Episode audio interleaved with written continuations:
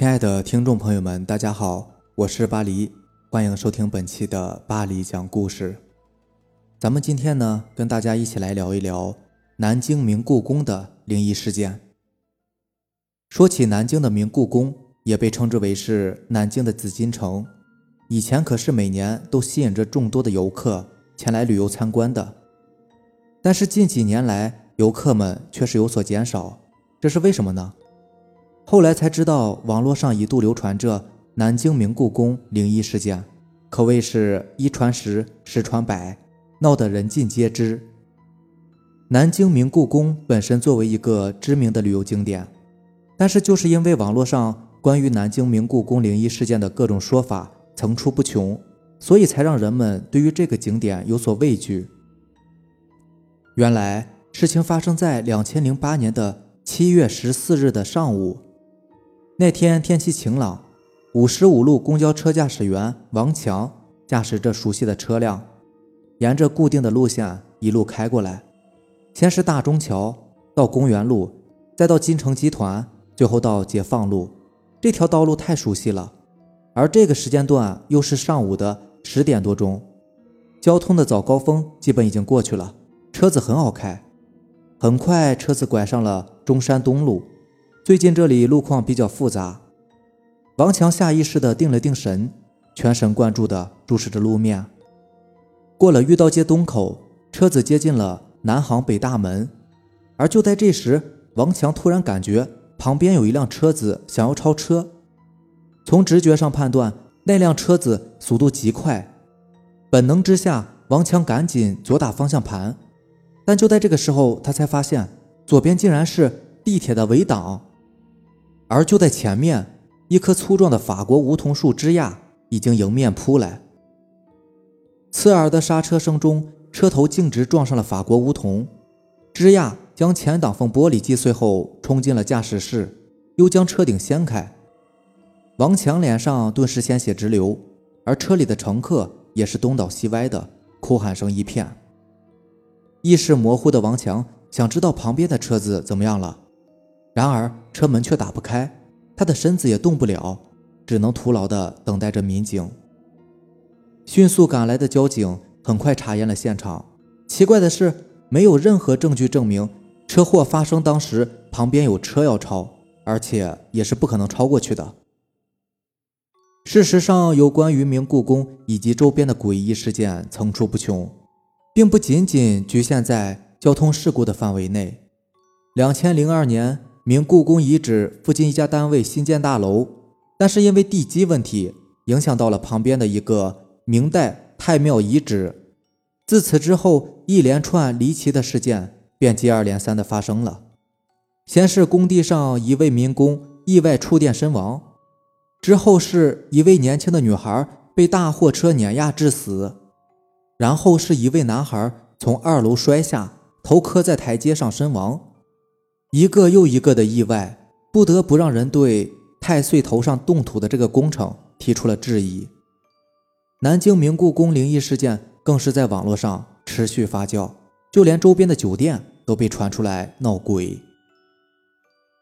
明故宫是明代开国皇帝朱元璋在南京定都修建的故宫。在明故宫不远处有一家国际五星级酒店，也就是大名鼎鼎的希尔顿。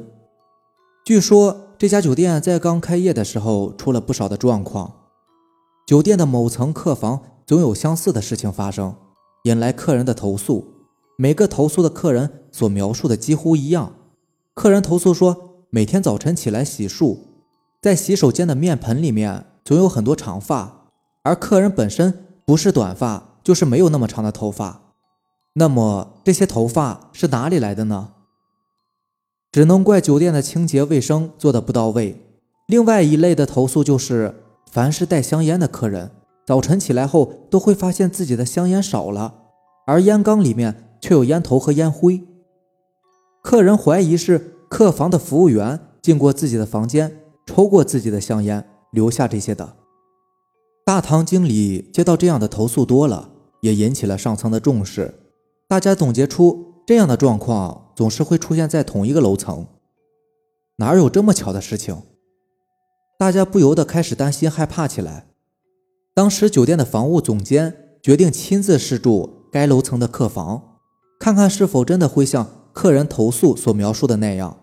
结果相同的事情还是发生了。酒店的一些外方管理层决定请一个风水先生来一看究竟。听说那位风水先生好像是从马来西亚请来的。风水先生看完酒店整体情况后，立即说出了问题所在。由于这家酒店位处于明故宫左后方，在明代的时候，这个位置应该是明故宫的冷宫。在这个冷宫里面，曾经死过无数的嫔妃，所以阴气比较重。加之此酒店在开发之前是一座坟山，故又加重了阴气。于是风水先生设计了一个镇店之物，让他们放在酒店正大门外。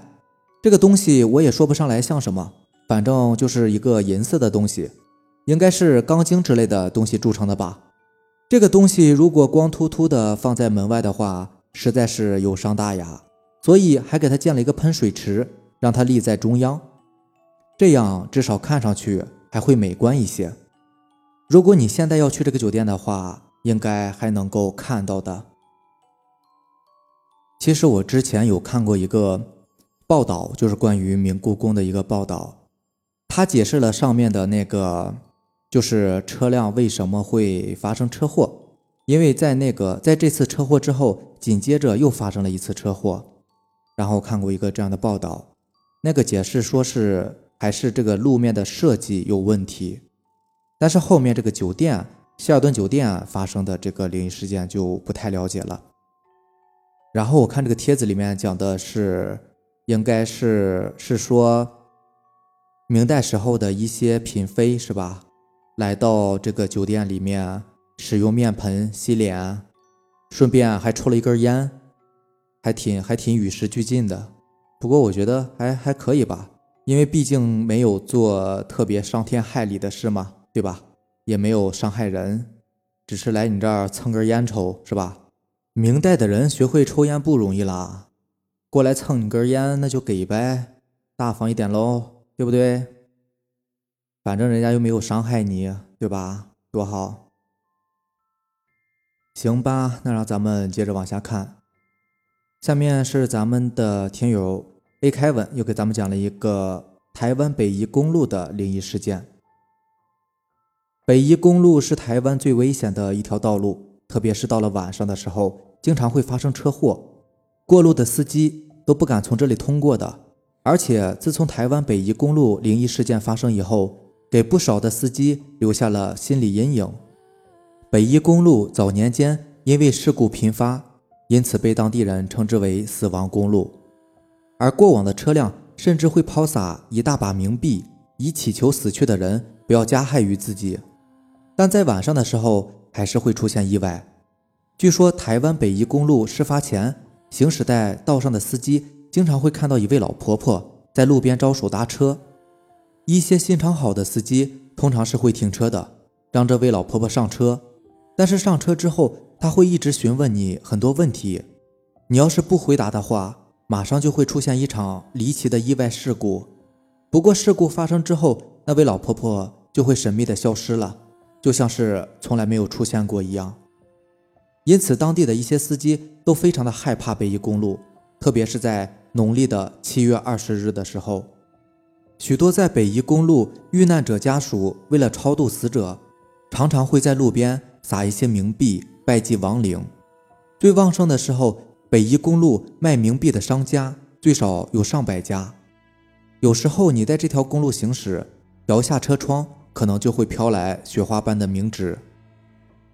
所以，自从台湾北宜公路灵异事件发生之后，经过北宜公路车辆也就越来越少了，甚至到了晚上的时候，公路上几乎没有一辆车，因为司机们都害怕在晚上的时候遇到鬼。此外，许多司机也时常在此地看见白色的、轻飘飘的不明物体。网络上更有流传，令人不寒而栗的是，当车子驶进北宜公路阴暗的发夹湾，加上沿路堆积着纸币，增添了此地的诡异气氛，所以在晚上的时候才会经常发生闹鬼事件。据传，当农历七月遇到类似事件，千万别说出自己的住址以及姓名，或者是不予理会，否则可能会惹祸上身的。并且除了诡异的婆婆之外，台湾北宜公路事件后，路旁也会出现不可思议的中年男子，有驾驶在大半夜往返台北宜兰时，不管是去前往或者是返程，总能看见他一直站在那里。事后问问身边的朋友，他们却说什么也没有看见，令人毛骨悚然。许多司机都认为这个中年男子可能是一个鬼魂，看着过往的车辆来寻求替死鬼，所以当司机遇到这名男子后，都会避得远远的，害怕自己成为下一个替死鬼。当然，这也仅仅是网友的猜测而已，具体真实情况就不得而知了。好了。以上就是咱们本期的内容啦。如果喜欢咱们的节目呢，就点个订阅吧。如果你也有比较精彩的故事想要分享给大家的话，可以给我私信留言，或者是加我的 QQ 微信四五七五幺七五二九四五七五幺七五二九。好，那让咱们明天见吧，拜拜。